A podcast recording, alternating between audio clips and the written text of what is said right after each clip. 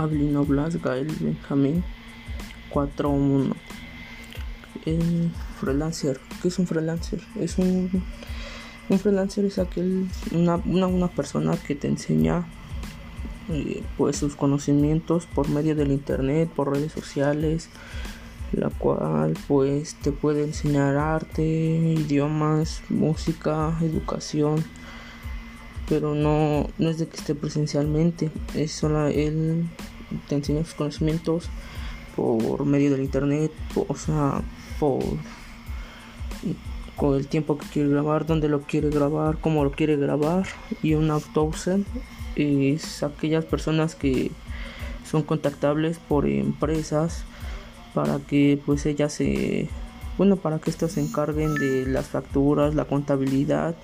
de pues la empresa que la contactó por una página y pues de cosas así